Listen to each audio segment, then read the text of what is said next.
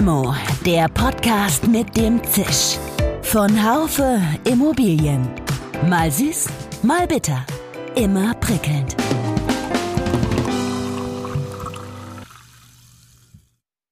Hallo liebe Limo-Fans. Verwalter stehen vor großen Herausforderungen. Viele geben auf, das ist auch in Leipzig so, wo ich heute Professor Rainer Hummelsheim, den Geschäftsführer der Domushausverwaltung, auf eine Limo begrüße.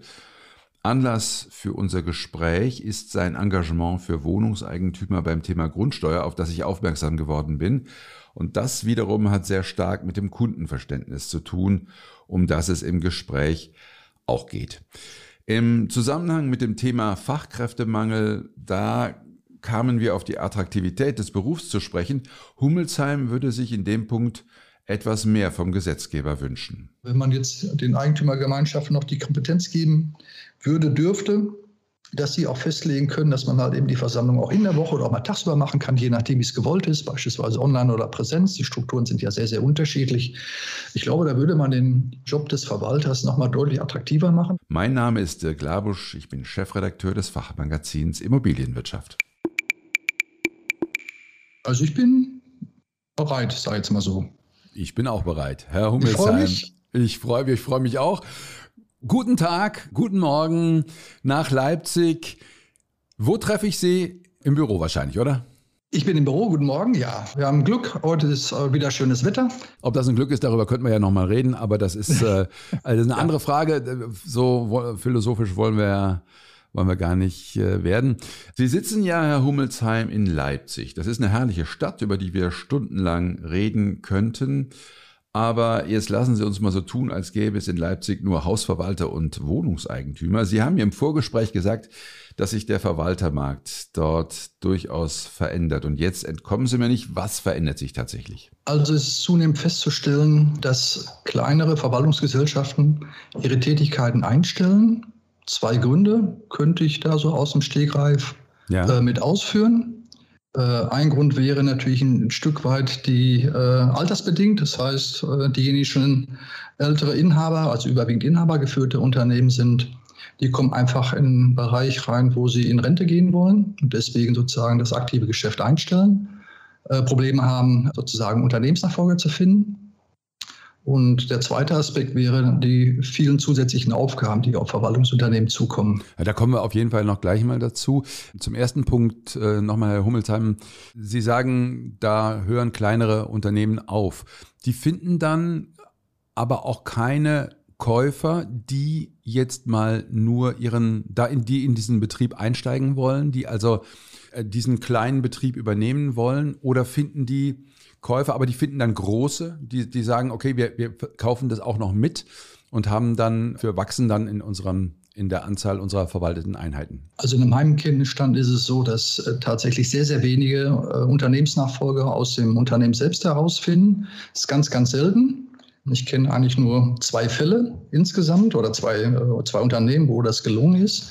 Und der überwiegende Teil ist tatsächlich so, dass sie halt ich sage mal, in der Regel von größeren Unternehmen oder Unternehmen, die wachsen wollen, dann gekauft werden, mit der Zielstellung natürlich das Unternehmen fortzuführen und den Bestand zu übernehmen. Okay, und äh, um das jetzt mal zu verorten, sind Sie selber einer von den größeren Unternehmen oder sind Sie eher ein kleinerer? Wie viele Einheiten verwalten Sie denn? Also wir betreuen so rund dreieinhalbtausend Einheiten. Das ist für, also nach Handelsgesetz wären wir ein kleines Unternehmen. Im Verwalterbereich würde ich schon sagen, dass wir, ich sage mal, mittelständisch sind in der, in der Größenordnung. Der Punkt ist, dass Sie, den Sie ja eben auch angesprochen haben, dass äh, viele Verwalter Verwalter ja klagen über zunehmende Aufgaben, die sie haben und die sie dann vielleicht nicht mehr erfüllen können. Der Richard Kunze, mit dem ich vor einiger Zeit einen Podcast gemacht habe, der hat äh, gesagt, dass viele Verwaltungsunternehmen gerade äh, überhaupt nicht mehr zukunftsfähig äh, sind. Würden Sie das ähnlich sehen und wie gehen Sie selber denn mit diesen vielen neuen Aufgaben um? Also die Frage der Zukunftsfähigkeit hat sicherlich ein bisschen was mit den jeweiligen Unternehmensleitern zu tun. Vielleicht ein Stück weit altersbedingt. Äh, der andere sagt sich, ich mache noch fünf Jahre und dann höre ich eh auf, sodass er sozusagen vielleicht sich nicht ganz so perspektivisch aufstellen möchte. Aber es ist natürlich tatsächlich so, dass wir unglaublich viele zusätzliche Aufgaben äh, bekommen, äh, überwiegend natürlich aus Verordnung oder Gesetzgebung oder Sonderaktionen, die ja gerade in diesem Jahr besonders vielfältig sind und die binden natürlich Kapazitäten und darauf muss man sich vorbereiten. Und vorbereiten kann man sich meines Erachtens am besten, wenn man natürlich mitbekommt, was sich tut, weil es, vieles passiert ja nicht von jetzt auf gleich. Aber es kommt ja meistens doch dann irgendwie gleich. Das ist dann schon durchaus anspruchsvoll. Sie meinen, die Kleinen haben oftmals dann nicht so äh, die, die, den Drive gehabt, sich, sich vorzubereiten? Waren die dann nicht so vernetzt? Äh, waren die nicht auf Veranstaltungen? Oder haben einfach die Aufgaben so zugenommen, dass es schlicht, schlechterdings für so einen kleinen Laden gar nicht mehr bewältigbar war? Also ich denke, es ist eine Kombination aus, aus beiden, weil alle zusätzlichen Aufgaben, die man machen muss, selbst wenn man, ich sag mal, technisch affin ist oder viel mit guter Software arbeitet, egal ob es eine oder mehrere Softwarelösungen sind. Das muss ja auch alles gepflegt werden. Die Stammdaten müssen gepflegt werden, die Programme müssen irgendwie kompatibel gemacht werden. Das sind alles Dinge, die sind schwierig. Äh, die kosten natürlich erstmal gedankliche Überlegungen. Da muss man den Anbieter auswählen, man muss die Schnittstellen schaffen. Äh, man muss natürlich auch damit umgehen können. Der Manpower, der Human Power, äh, der ist eigentlich auch ein Thema.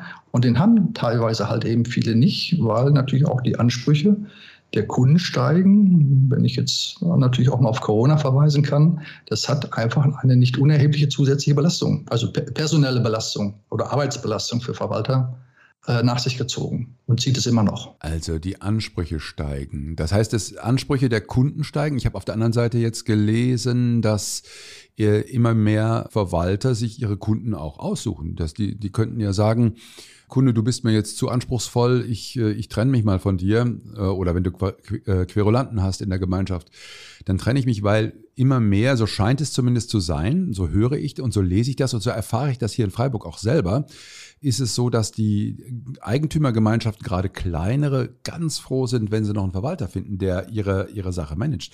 Gibt es das in Leipzig? Ist das in Leipzig so nicht? Also ich kann jetzt zumindest in den letzten, naja, sagen wir mal, rund zwei, drei Monaten feststellen, dass wir also pro Woche trudeln tatsächlich so zwei bis drei Anfragen ein, ob wir bereit und Interesse, also bereit wären oder Interesse haben, noch eine WEG-Anlage in die Betreuung zu übernehmen. Es sind von ganz kleinen bis hin, also ich sage mal so 170 Einheiten bis auch kleine Einheiten, teilweise unter drei oder äh, drei, ja, drei oder vier. Okay.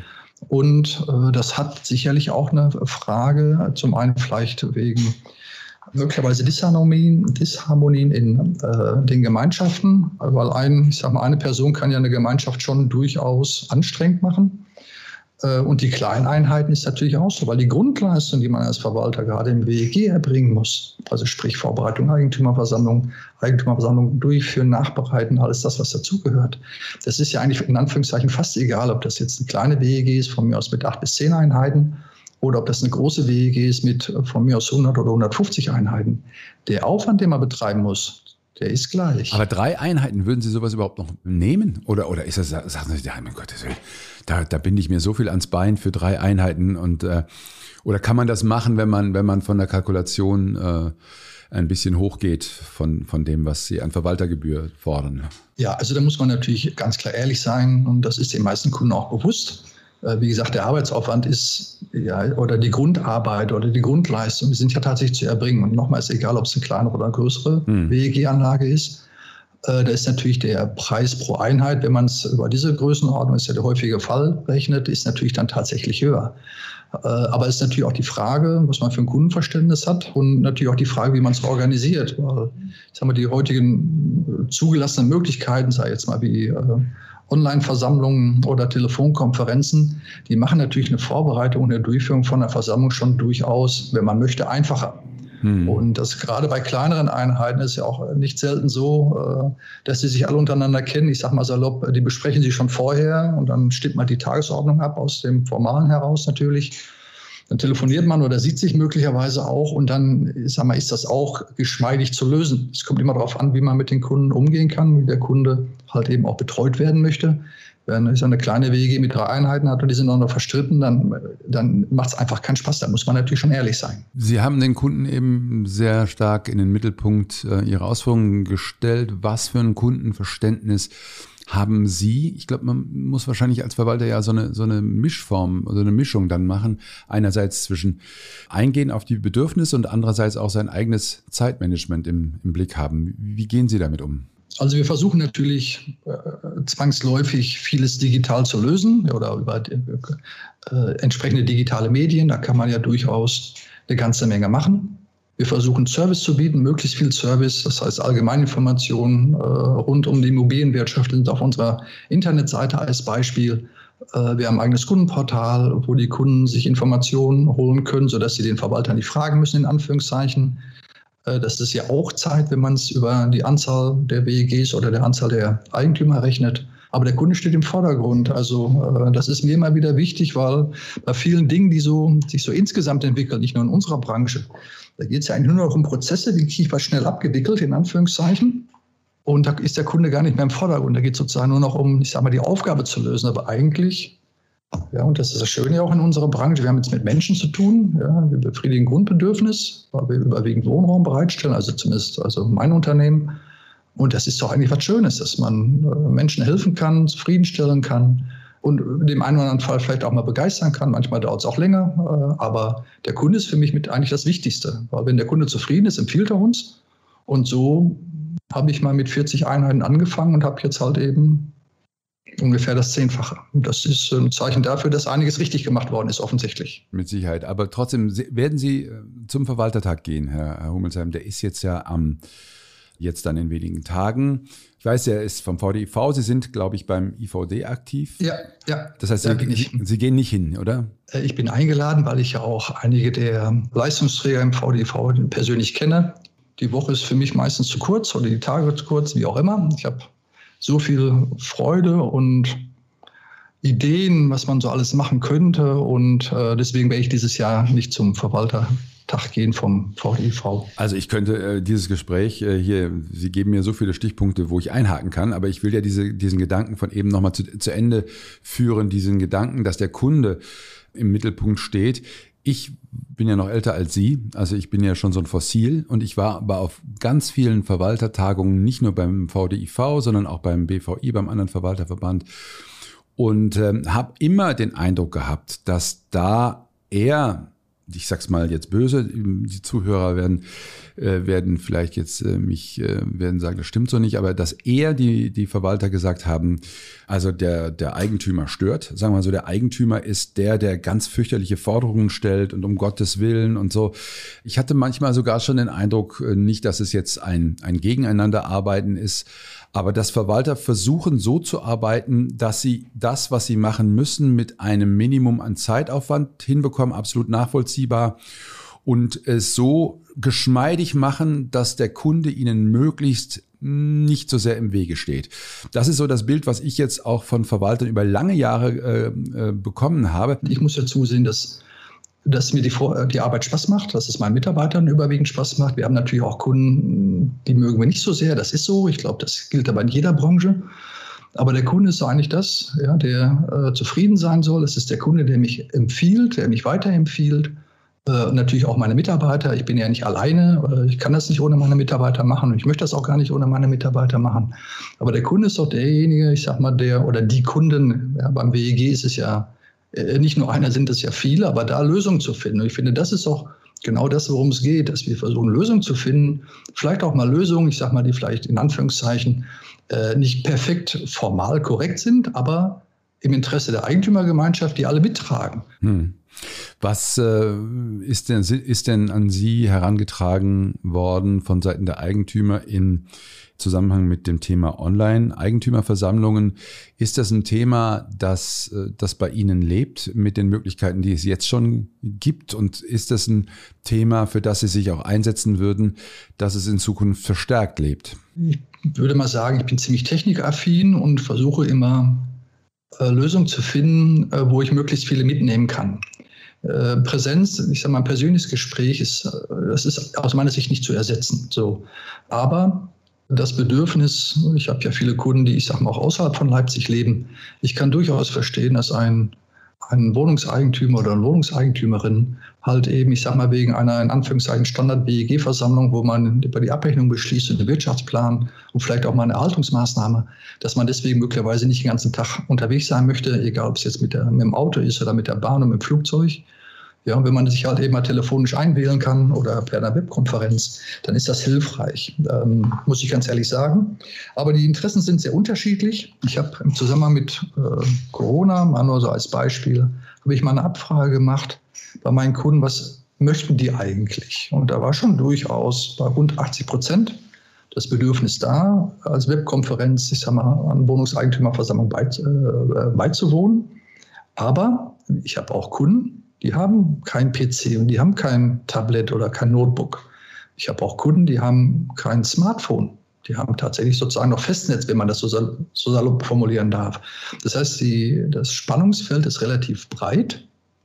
Und wenn man diese, ich sag mal, neuen digitalen Medien einsetzt, was aus meiner Sicht tatsächlich ein bisschen unglücklich ist, äh, vielleicht gut gemeint, aber äh, vielleicht rechtlich nicht perfekt umgesetzt. Das Thema mit diesen Hybridversammlungen ist meines Erachtens nur bedingt zielführend. Warum? Weil äh, auf der einen Seite habe ich ja Hybrid bedeutet ja sinngemäß, wenn man es jetzt äh, klassisch übersetzt. Ich habe einige Eigentümer persönlich anwesend und einige, die sich online dazuschalten. Dann habe ich das Problem als Verwalter, wem höre ich jetzt wie zu, in Anführungszeichen. Wer war zuerst dran? Wer möchte worauf reagieren? Das macht die Sache sehr schwierig, aus meiner Sicht zumindest, ja, vom, vom Handling her. Ich kann es meistens dann gar nicht mehr alleine machen, sondern ich brauche auch noch eine zweite Person.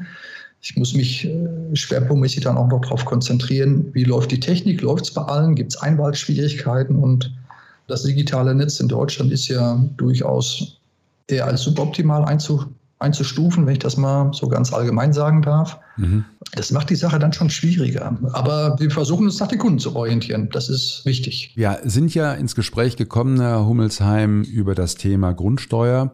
Das war ja eine, eine Frage, inwieweit muss der Verwalter da tätig werden?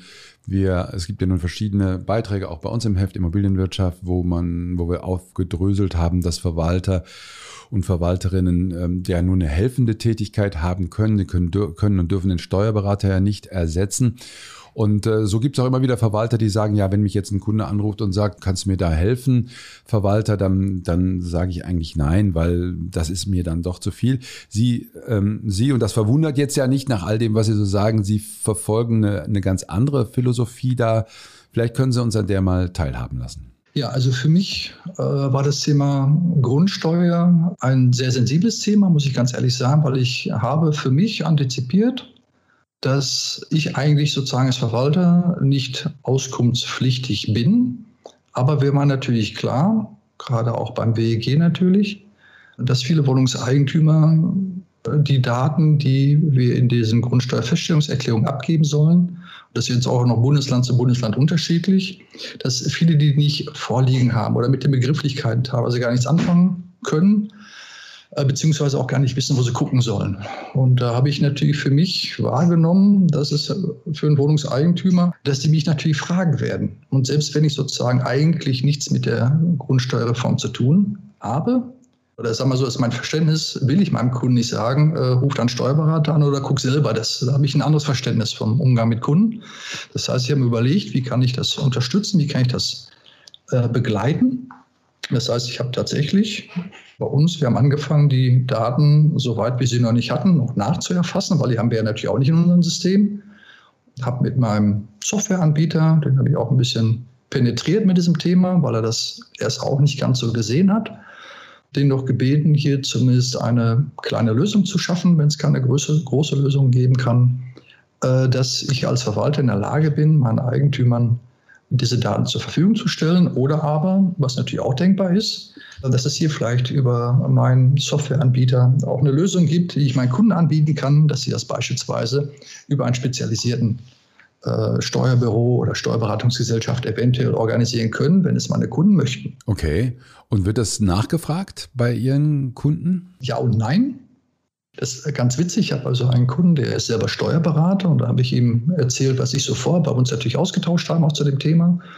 Und der hat mir gesagt, also bevor er die äh, Grundsteuerfeststellungserklärung selber macht, dann nimmt er lieber meine Leistung in Anspruch weil es schneller ist und er die Daten zusammen hat, als wenn er es selber machen würde. Das fand ich durchaus eine sehr interessante, also war ein sehr interessantes Gespräch, weil vom Steuerberater würde ich jetzt mal erwarten, dass er seinen eigenen Immobilienbestand also in Anführungszeichen im Griff hat, aber der hat auch für sich gerechnet. Wenn ich jetzt anfange zu suchen, dauert mich das mehr, als wenn ich den Verwalter vergüten würde. Irre, ja, okay, spannend.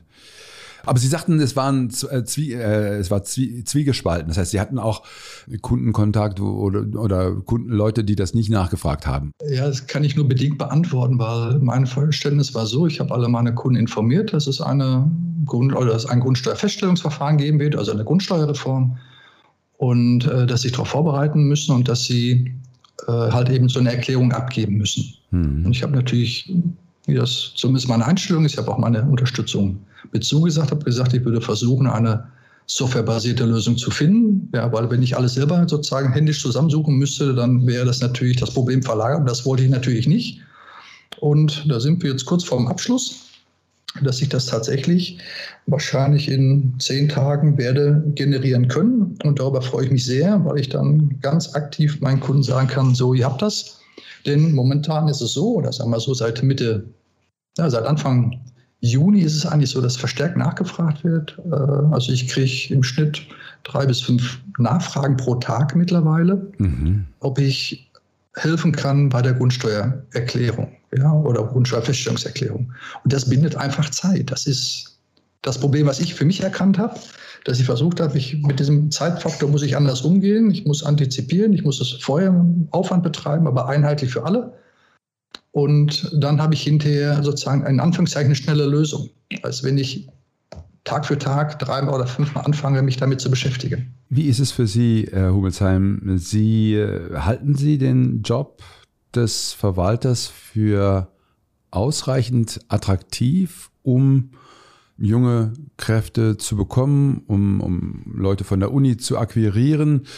Oder muss der noch attraktiver werden? Kann er das vielleicht werden durch eine zunehmende Digitalisierung und vielleicht auch durch Online-Eigentümerversammlungen verbunden damit, dass nicht jede Versammlung um 18 Uhr stattfinden muss?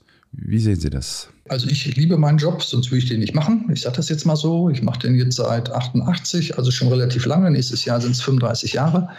Und ich mache den jeden Tag auch gern. Klar gibt es immer wieder ein paar Höhen und ein paar Tiefen. Es ist aus meiner Sicht ein unglaublich abwechslungsreicher Job mit unterschiedlichen Schwerpunkten, je nachdem, wo man hingehen möchte. Äh, aber er ist natürlich auch ein Stück weit arbeitsintensiv und im Moment ist es tatsächlich noch so, Sie haben das Stichwort ja indirekt gegeben, die Eigentümerversammlungen, die man halt durchführen muss, wenn ich das jetzt mal so formuliere, ähm, sind natürlich ein Problem, weil die überwiegend abends oder am Wochenende stattfinden.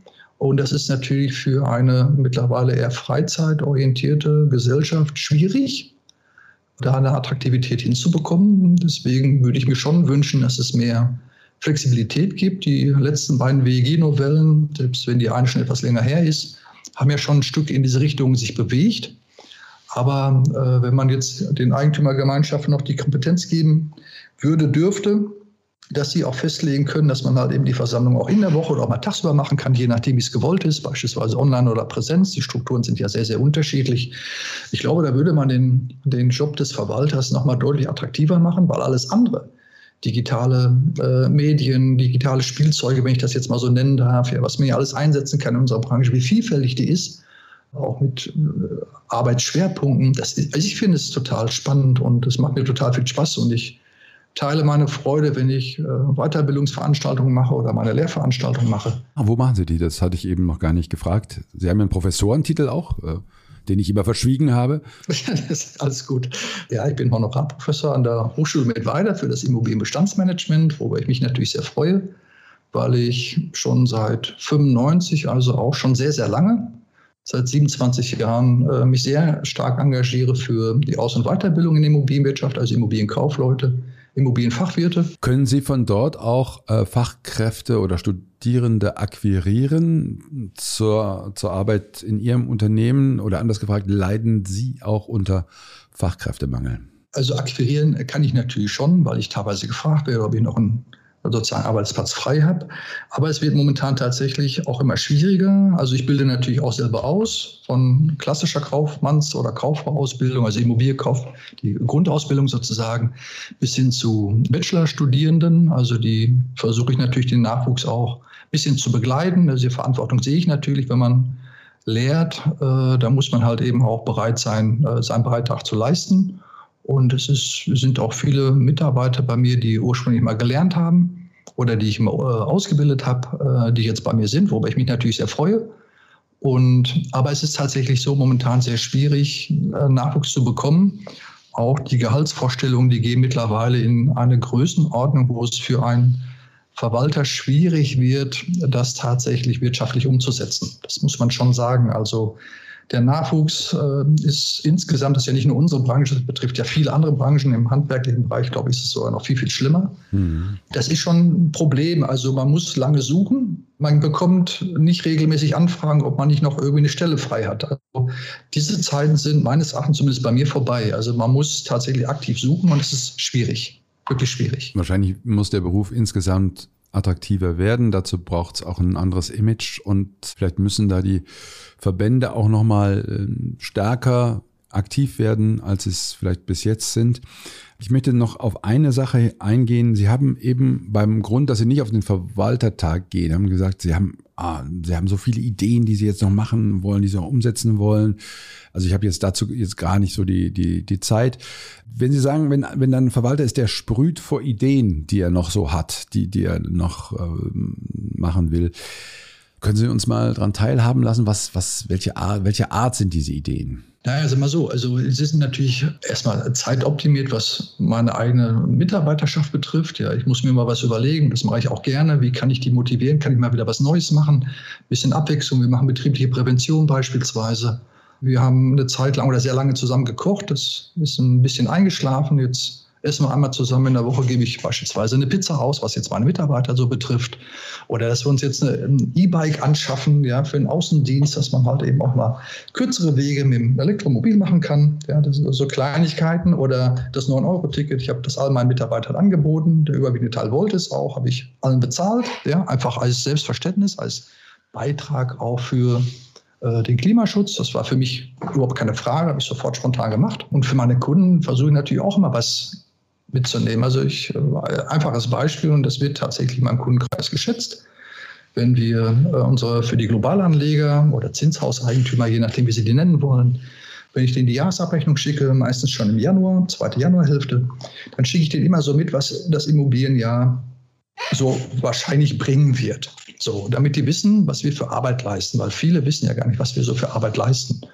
Und das mache ich mit den Einladungen für die Eigentümerversammlung, mache ich das auch immer. Und deswegen habe ich, glaube ich, eine sehr ansprechende Internetseite mit so einem Newsbereich und Servicebereich und Verbraucherbereich und äh, packe da immer so die aktuellen Dinge rein, die aus meiner Sicht interessant sind über Leipzig oder unsere Branche insgesamt oder was so allgemein passiert. Und ich freue mich darüber, dass ich sogar teilweise von Kunden aus ganz Deutschland manchmal Artikel bekomme über die Immobilienwirtschaft, beispielsweise über Leipzig, was wir gesehen haben. Und die stelle ich dann halt eben auch gerne mit ein, weil ich das wichtig finde, dass man äh, über den Standort, wo man investiert hat oder wo ich arbeite, dass man darüber informiert ist und dass unsere Kunden vor allem mitbekommen, was wir eigentlich alles leisten, weil die meisten gerade beim WEG denken, wir machen einmal im Jahr so eine WEG-Versammlung, wo man die abbrechenden Wirtschaftsplan beschließt und sonst machen wir nichts. Hm. Ich sage das jetzt ein bisschen salopp. Da ist viel, viel mehr und das, äh, das muss man, finde ich, auch klarer kommunizieren. Das, finde ich, ist äh, wichtig, damit das bei den Kunden auch ankommt. Haben Sie mal über Ihre eigene Unternehmensnachfolge nachgedacht? Also Sie werden es ja auch nicht ewig machen wollen. Oder ist es ein Gedanke, den Sie noch so ein bisschen vor sich herschieben? Also ich bin mit meinen 57 erstens noch voller Tatendrang, äh, noch ein bisschen zu arbeiten. Also mal so, für mich ist die Entscheidung relativ klar, weil mein Sohn, der wird nicht in die Immobilienwirtschaft gehen.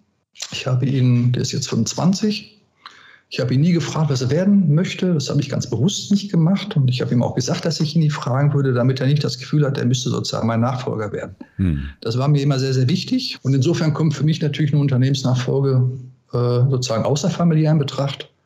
Und es wird wohl nach dem Stand heute, so wie es aussieht, keiner sein aus dem Unternehmen selbst. Das heißt, ich werde wahrscheinlich irgendwann mal meine Geschäftsanteile veräußern. Wir geben Ihnen eine Limo aus, äh, Herr Hummelsheim. Das machen wir immer am Ende einer, eines jeden Podcasts. Und die können Sie trinken mit wem immer Sie wollen aus der Immobilienbranche oder nicht aus der Immobilienbranche.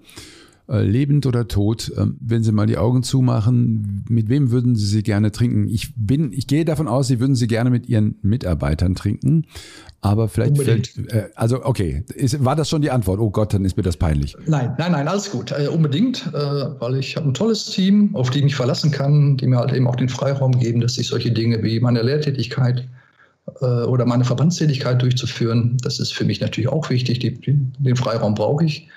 Aber ich sage jetzt mal, also mir fällt jetzt tatsächlich spontan keine namentliche Person ein. Ich darf vielleicht zurückgeben, wir haben jetzt genau das zweite Mal miteinander gesprochen. Unser Gespräch ist ja noch gar nicht so lange her. Aus Zufall, aus einem netten Kontakt heraus hat sich ergeben, dass wir heute zusammen so einen Podcast machen. Und solche Personen kennenzulernen, äh, egal ob aus unserer Branche oder aus einer fremden Branche, da freue ich mich jeden Tag drauf, wenn sich sowas ergibt und äh, oder wenn zwei Leute sagen, Mensch, ihr müsst euch immer unterhalten. Da würde ich mich drauf freuen. Da würde ich gerne im Zweifelsfall auch noch eine zweite und eine dritte Limo in Anspruch nehmen. Super. Da wird es Möglichkeiten geben in der Zukunft. Wahrscheinlich arbeiten Sie ja auch noch, wenn ich das so richtig äh, mitbekomme, in zehn Jahren. Und dann könnten wir unsere zweite Limo machen zusammen, Herr Hummelsheim. Alles Gute für Sie. Herzlichen Dank. Und es hat Spaß gemacht. Bis bald. Danke. Sehr gerne. Schönen Tag noch. Danke. Das hat man nicht alle Tage, mit einem so positiven Menschen zu sprechen. Da können wir sicher einiges von lernen, auch wenn Rainer Hummelsheim nicht zum Verwaltertag geht. Vielleicht kommen Sie ja und wir treffen uns dort. Limo gibt es immer montags auf den bekannten Podcast-Kanälen Apple Podcasts, Spotify und Co. Mit einem großen Dank an die Technik Nico Usbeck und Severin Goutier. Bis zum nächsten Mal. Ihr Dirk Labusch. Schön, dass Sie dabei waren. Bis zur nächsten Folge von Limo, dem Podcast mit dem Zisch von Haufe Immobilien. Um keine Folge zu verpassen, abonnieren Sie doch einfach den Podcast in Ihrer Podcast-App.